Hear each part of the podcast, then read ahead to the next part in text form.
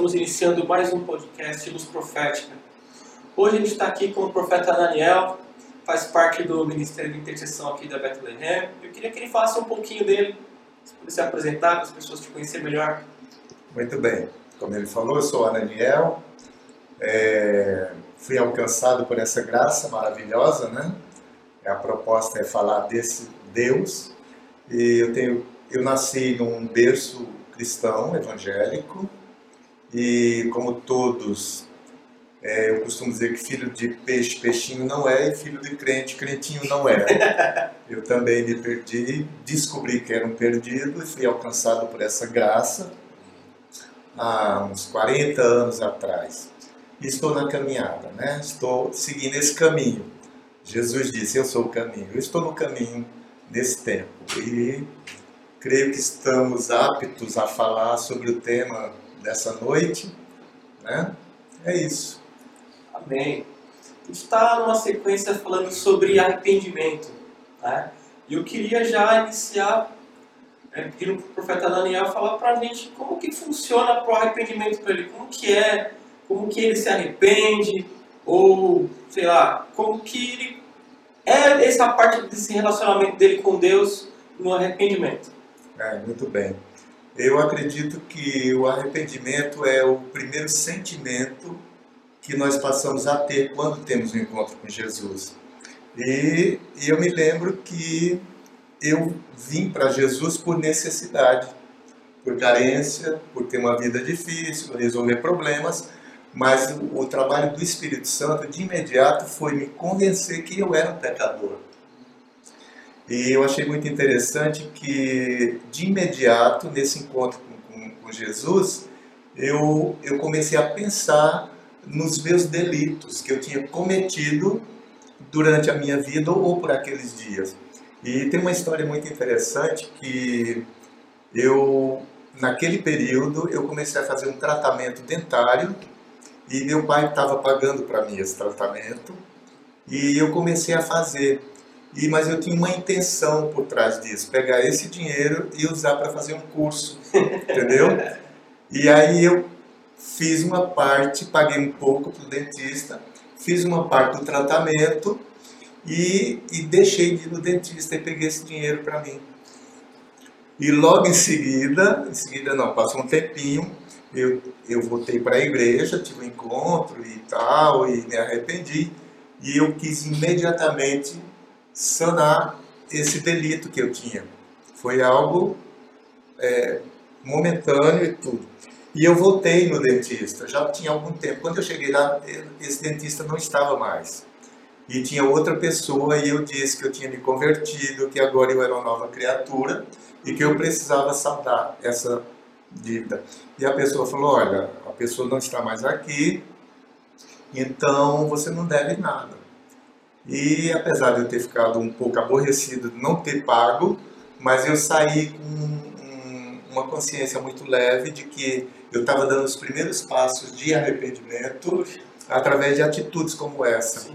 E era como se Deus dissesse: eu, eu já vi seu coração, a inclinação dele para onde você quer ir. Né? Essa foi de imediato. A, depois disso, eu passei a ter um entendimento de arrependimento como uma contenda que Deus tem com os homens. Deus tem, a palavra de Deus diz isso, que Deus tem uma contenda com os homens. Que contenda é essa, não é? E Deus nos fez perfeito, a imagem e a semelhança dele. Nós nos desviamos, né? Por mais que a gente ponha a culpa em Adão, nós somos a descendência dele, geneticamente nós carregamos essa semente do pecado. E isso, para mim, o pecado, o arrependimento se tornou uma coisa progressiva, algo progressivo. Ou seja, eu não estou me arrependendo só de um delito, de um crime, de algo que eu fiz, mas um entendimento que eu tenho uma constituição pecaminosa, progressiva, e que esse arrependimento é um processo diário porque existe uma lei de morte nessa carne e uma lei de vida dentro de nós do espírito. E a carne, ela sempre milita contra o espírito. E há uma necessidade de uma vigilância diária e constante Porque, como o apóstolo Paulo disse, o bem que eu quero fazer eu não faço, o mal que eu não quero, esse eu vou e faço. Então isso exige de mim uma, um, uma atenção, uma vigilância, não é? Você veja que o Pai Nosso o que, que diz, né? Pai Nosso que estás no céu, ele diz, não nos deixe cair em tentação, mas livra-nos do mal. Se nós precisamos orar pedindo que o Senhor não nos deixe cair em tentação, é, existe em nós um desejo de agradar a Deus, isso fica evidente quando você faz uma oração dessa, mas a tua carne, ela, ela se inclina para o mal e para o pecado. Né? É, e quando menos queremos, nós pecamos, nós erramos. Eu, por exemplo, eu tento ser simpático com todo mundo. Muita gente me acha simpático e muita gente me acha antipático. Eu sofro um pouco com isso, mas também não me importo. Porque eu vi que eu sou assim. Estou tentando chegar lá, não é? E, e, é isso, nós temos uma Constituição. Então eu entendi, entendi arrependimento mais do que pedir perdão a Deus por uma atitude errada, mas que eu tenho uma constituição carnal que não agrada a Deus. Né? E eu tive uma experiência muito interessante é, quando eu me arrependi, eu, no, no, começo da minha conversão, e eu cometi um pecado de, de origem sexual e aquilo me abalou demais. Eu fiquei muito triste e eu fiquei arrasado. E na época eu, eu, eu não sabia direito o que fazer e eu tinha um irmão que era pastor, que é pastor, que na época morava numa cidade chamada Lagoa Dourada, em Minas Gerais. Imagine, eu saí de São Paulo, peguei um ônibus para ir em Lagoa Dourada para contar o pecado para o meu irmão, confessar o pecado. Eu queria confessar o pecado para alguém. Falei, ele é pastor, é meu irmão, não vai me expor e tal. E fui. E eu tive uma experiência gloriosa dentro desse ônibus. É, no trajeto, é, pela primeira vez eu senti Jesus falando comigo: por que você está fazendo isso? Tomando um ônibus, indo tão longe, quando eu sou seu amigo. E você não falou nada comigo. E eu senti ciúme, os ciúmes do Espírito. A palavra de Deus diz que o Espírito de, ciúme, de Deus que habita em nós, ele, ele tem ciúmes de nós. E aquilo para mim foi é, saiu todo o peso que eu tinha. Eu chorei dentro daquele ônibus e eu tive uma experiência maravilhosa com Jesus. Ele dizendo: eu sou, eu não sou só o que morreu na cruz por você, te salvou, mas eu sou aquele que, que sou seu amigo. E você está colocando o seu irmão como um amigo maior do que eu. Isso foi muito vergonhoso para mim. E eu, eu fico muito comovido quando eu falo isso. E eu aprendi a ter Jesus o meu melhor amigo.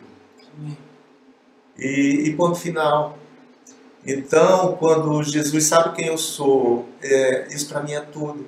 Quando eu disse para vocês que eu tento ser simpático com todo mundo e não consigo, é como se eu dissesse, mas o meu amigo sabe do meu esforço. Glória a Deus. É, é isso, queridos. Estou muito feliz. Não acho uma caminhada maravilhosa, são 40 anos de novidade. O que mais me encantou nessa caminhada com Jesus foi que a novidade de vida. Não existe monotonia. Eu não estou cansado de ir nos cultos, eu não estou cansado da igreja, eu não estou cansado dos irmãos, porque eu me alimento do próprio Deus, do próprio corpo de Jesus, né? da carne e do sangue dele. Amém. É isso, Daniel. Bom, cara, é, foi demais ouvir, não sabia dessa história, profeta, é demais, assim, estar tá desse lado aqui e poder conhecer melhor os meus irmãos. Bom, eu queria saber, profeta, se, assim, nesse processo que você tem né, do arrependimento. Você é, tem alguma base bíblica? Você estava lendo a Bíblia, você, puxa, olha, precisava fazer isso aqui, ou alguém te ensinou? Como é que foi essa parte desse conhecimento que você adquiriu sobre o arrependimento? É, é, é muito interessante que é, nós falamos uma linguagem, é, a linguagem é espiritual. A linguagem é para homens, é para ser compreendida pelos homens, mas ela é uma linguagem espiritual. É a linguagem louca da, é, a, a, palavra se define como a loucura é, da cruz de Cristo. Então é muito importante que quando nós falarmos das coisas espirituais, a gente possa compreender que essa linguagem não é para o homem natural comum. É para alguém que já se entregou e tem o Espírito Santo. Porque por mais que eu tenha uma eloquência, por mais que eu tenha uma experiência pessoal, quem vai convencer, quem está me ouvindo, é o próprio Espírito Santo de Deus. E esse Espírito convence aquele que já tem o Espírito nele. É muito, muito forte isso. É, obviamente, a palavra de Deus ela vai batendo conforme você evangeliza. Mas o Espírito Santo é que nos convence daquilo que Deus tem para nos falar. Então, por exemplo, em Atos capítulo 17, versículo 30, diz o seguinte: Deus não leva em consideração o tempo de ignorância, mas ele anuncia a todos os homens em toda parte que se arrependam. É uma ordem. Deus não sugere que você se arrependa. Ele diz: todos os homens tirem a ignorância, deixem de ser ignorantes e todos os homens de todas as partes se arrependam. Ele fala de rico, de pobre, de preto, de branco, de, de gordo, magro. Ele está falando de todos os homens. Ninguém escapa ao arrependimento que Deus deseja que nós tenhamos. Porque é um arrependimento segundo Deus. Eu não me arrependo porque eu cometi um delito. Eu me arrependo pelo que eu sou pela constituição pecaminosa que existe em nós. O salmista Davi ele diz assim que em pecado ele foi gerado, a mãe dele o gerou em pecado e iniquidade. Não tem como escapar. E, e as coisas espirituais, ela, algumas coisas você não entende a dimensão disso. Né? É, a expiação, nós somos perdoados por causa da expiação de Cristo não tem perdão sem a expiação. Não existe perdão sem encontro com Jesus, porque foi Ele que deu a possibilidade de nós sermos perdoados nele, não é? Então, um arrependimento humano comum de quem não teve esse encontro, ele só tem um arrependimento e um remorso momentâneo, mas ele não foi resgatado, não foi remido. Né? Então, a remissão, a expiação é pelo sangue. E isso é essencial que nós entendamos para você ser completo no que diz respeito a você se arrepender. Entendi. É, é, assim, eu queria até te perguntar é, um pouco nessa linha que você explicou para a gente. É, é, se Jesus já pagou todo o preço né, dos nossos pecados na cruz, por que eu tenho que ficar me arrependendo? Porque, poxa, vamos ser bem sinceros, né? Pô, a gente pode viver a nossa vida normalzinha tal, e precisa ficar se arrependendo. É. A gente tem que se arrepender do que a gente não fez, não é? é. Ou não? Sim. Pois é. é. A Bíblia, ela não explica tudo. Certo. É, é, quer dizer, ela explica, mas nós não compreendemos tudo. Bom. Né? Muitas coisas, você pode pegar o maior teólogo da, do planeta que ele vai falar muitas coisas, mas ele vai dizer algumas coisas só no céu, nós vamos entender.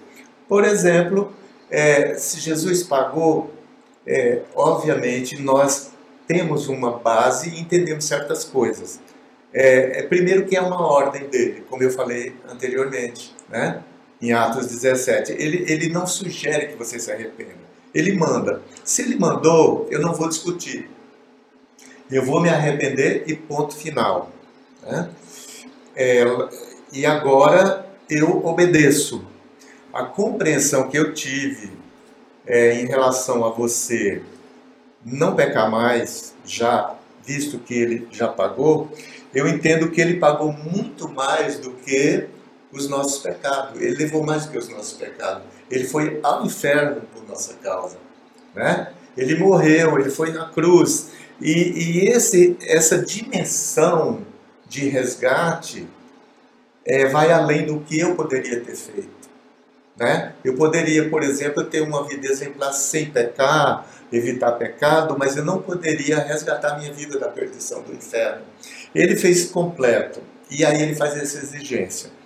Uma das coisas que eu compreendo em termos de você andar em arrependimento é que o pecado, ele te destrói. A própria palavra de Deus diz que o salário do pecado é a morte. Aí você diz, ok, mas todos vamos morrer. Sim. Porém, o pecado, ele traz uma destruição na tua vida. Né? Então, é uma das formas de você se poupar e ter vida abundante aqui na terra e e, e, viver melhor. Né? Por exemplo, a palavra de Deus diz: olha, honra teu pai e tua mãe para que te vá bem né? e se prolongue os teus dias na terra. Ele tá, Deus sugere que você tenha uma qualidade de vida na terra. E se você deixa de pecar, você obedece, você tem uma qualidade de vida melhor, não é? A infração de não honrar pai e mãe você pode morrer cedo e pode ter uma péssima qualidade de vida. Então, quando nós entendemos essa questão de que o pecado ele nos dá qualidade de vida, nós obedecemos. E ponto final. Já que ele morreu e exige isso e ele dá ordens, ele é o Senhor. Ele é o Senhor e eu sou servo que o obedeço, entendendo ou não. Aliás, no comecinho da minha conversão, eu ficava muito intrigado, porque nós temos o conceito de pecado. Gente, mas isso isso é pecado? O que, que custa? Isso não é nada, né? E, e eu, e eu, eu resolvi obedecer a Deus, mesmo quando eu achava que aquilo era uma bobagem. E cada vez que eu obedecia, eu percebia que eu tinha um retorno de vida, de paz interior, de mais comunhão com Deus. Então a prática da obediência vai te dar uma alta qualidade de vida. Se você quiser discutir com Deus, discuta. E, e vai se lascar, né? O problema é seu, né? né? Então, é um problema seu. Então, obediência é para quem quer ter Jesus como Senhor. E Deus diz na sua palavra, né? Me chamam, muitos me chamam de pai e não me honram. Me chamam de Senhor e não me obedecem. Então, quando o meu Senhor dá uma ordem, eu vou e cumpro. Eu não vou discutir com ele, eu vou cumprir. Glória a Deus. Bom, a gente está caminhando para o final, profeta. Eu queria que você pudesse deixar uma mensagem para o pessoal que está assistindo a gente, nos acompanhando. Sim. A mensagem é: abracem essa graça maravilhosa. Você tem um dono, você tem um Senhor. A Bíblia diz que todos, todos, sem exceção, né, se distanciaram de Deus. E o desejo dele é que todos se salvem. Não há salvação e vida fora de Cristo. É, eu tenho tido experiências diárias quase no meu trabalho de falar de Jesus, de falar de Deus e ver pessoas se voltando para Deus e dando testemunho do que o Senhor tem feito em suas vidas, né? Vida de paz. É, nós estamos num tempo de pandemias, tempo de um mundo opresso, castas de demônio agindo na sociedade. Quem é cristão sente esse, essa, esse peso e quem não é também sente. E essa é uma linguagem que eu tenho visto que é comum hoje na sociedade. Ah, todos estão reclamando que os tempos estão maus. E eu acredito que esse é o, o momento é, que a palavra de Deus diz o seguinte, que o Senhor é o nosso socorro, bem presente na hora da angústia. Olha que interessante, né? a gente poderia pensar, já que estamos em angústia, é um tempo, Deus está longe, porque você não associa angústia à presença do Senhor. Né? Mas a palavra ela é assim mesmo. Ele diz: Eu sou bem presente na hora da angústia. Então aproveite a angústia que você está passando e entenda que Jesus está bem perto de você. Amém. Né? A palavra te dá essa alegria. Né? E o apóstolo Paulo diz assim: quando eu sou fraco, aí é que eu sou forte, porque o poder de Deus se aperfeiçoa na minha fraqueza. É, e eu costumo dizer: até quando somos fracos e angustiados, é a maior possibilidade de você estar mais pertinho de Deus. É isso. Amém. Glória a Deus. Então é isso aí, pessoal. A gente vai encerrar por aqui. Queria agradecer por ter acompanhado a gente até agora. Compartilha com seus contatos. Isso curte aí, né? E semana que vem tem mais. A paz!